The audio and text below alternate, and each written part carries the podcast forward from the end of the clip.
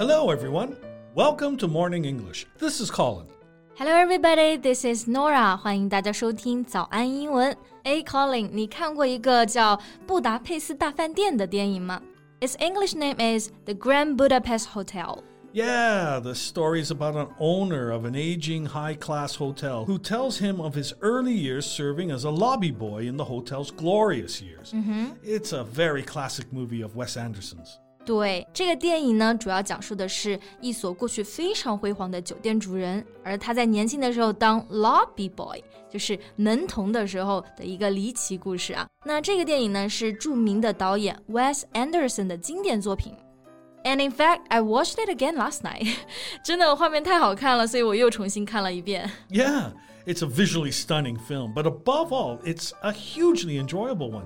You see, when you're watching a Wes Anderson film, you always know it. 没错，Wes Anderson is an American filmmaker。那他著名的电影作品呢，还有《犬之岛》《Isle of Dogs》《月升王国》《Moonrise Kingdom》，还有就是了不起的狐狸爸爸《Fantastic Mr. Fox》。而他的电影风格是非常的明显，基本上你一看呢就知道这肯定是他的电影了。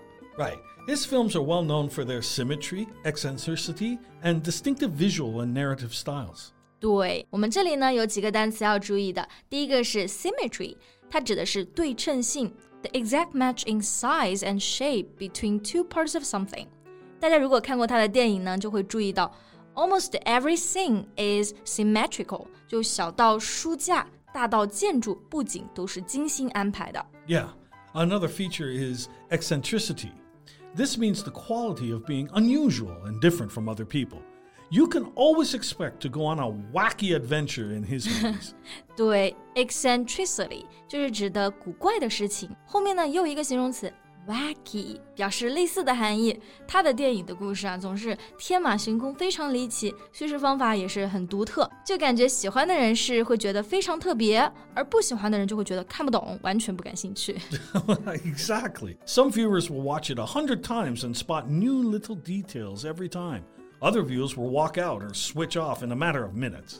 I think I was the latter, but now I belong to the former. 就我以前是真的看不懂他的电影，但是喜欢上了，感觉可以看很多遍。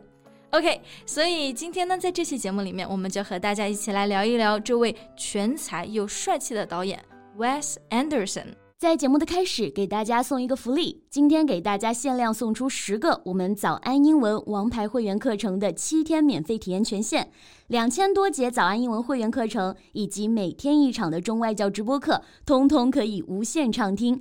体验链接放在我们本期节目的 show notes 里面了，请大家自行领取，先到先得。OK，那我们前面已经讲了，Anderson 电影的最大特点就是天马行空的情节，画面对称性。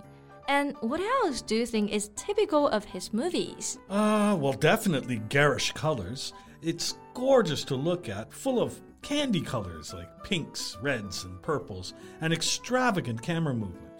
yeah, garish colors 这个指的就是非常鲜亮的颜色。 比如说，在布达佩斯大饭店里面啊，出场画面呢就是大片的粉色，然后有一幕在电梯里，我记忆也非常深刻。You know, the lobby boy was wearing purple uniform and the background was bright red. Yeah, right. So the contrast of color is always very interesting. It's eye popping. 对。 eye popping，直译就是眼睛都要蹦出来了呢，指的其实就是令人瞠目结舌的。那它对颜色的这种碰撞，让我就想起了 oil painting 油画，有的时候很难去区分到底这个是 painting 还是 a real scene，就是电影中的真实的画面。Yeah. For me, the Grand Budapest Hotel is rife with stunning shots that one can frame and hang on a wall. You said it. Be rife with 这个短语的意思就是 be full of， 不过呢，会更加正式一些，就是指充满了某个东西。Stunning shots 指的是令人震惊的镜头，shot 用在电影上啊，经常就是指这种连续镜头。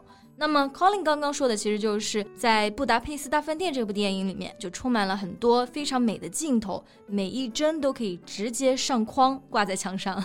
Yeah, so you know, uh, most filmmakers' visual style can, and almost always does, uh, emulate those who have come before them but his style is all his own. 没错 emulate 意思就是效仿，像很多电影导演刚开始呢就是模仿别人的风格，这个呢也是学习最快的方法。但是 Anderson 的 style 就是完全是他自己的。And that's also why it's so memorable. He kind of developed his own trademark techniques. Definitely. He's gone to great lengths to cultivate a unique approach to cinema. Yeah, go to great length to do something. 这个短语的含义就是竭尽全力做某件事情，to try very hard to achieve something. Yes, you spare no effort to do it. 嗯，OK，那另外一个我在网上看到关于他的评价，就是说他是史上最直白的导演，the most director in popular cinema today. Right. Most directors will keep you in suspense by holding information back and strategically distributing details when advantageous. 对，keep you in suspense，代表的意思就是保留悬念。很多时候啊，我们看电影的时候发现，悬念就是在最后，而那些 details 细节方面都是慢慢情节推进了就给一点。And how about Wes Anderson? Well, he willingly hands over information in a succinct manner. He doesn't try to trick you with his plot.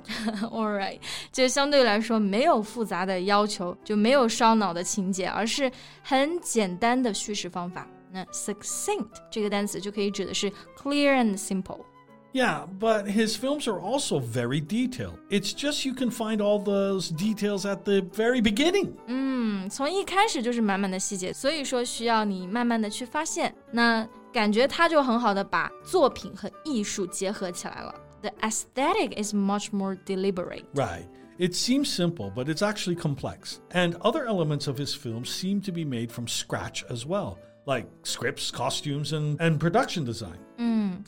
Be made from scratch 这个短语可以指从头开始，像它的台词、服装还有艺术指导，全都是发生在超现实的空间，从头开始的。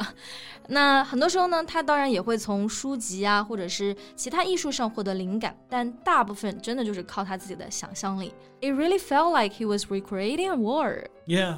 From the symmetrical composition, the blocks of garish color, to the wordy humor, all these elements distinguish his comedies from everyone else's. 嗯，而安德森自己也说过，他想做的呢，不过是让电影保持自己的特色，而非仅仅让观众感觉有趣。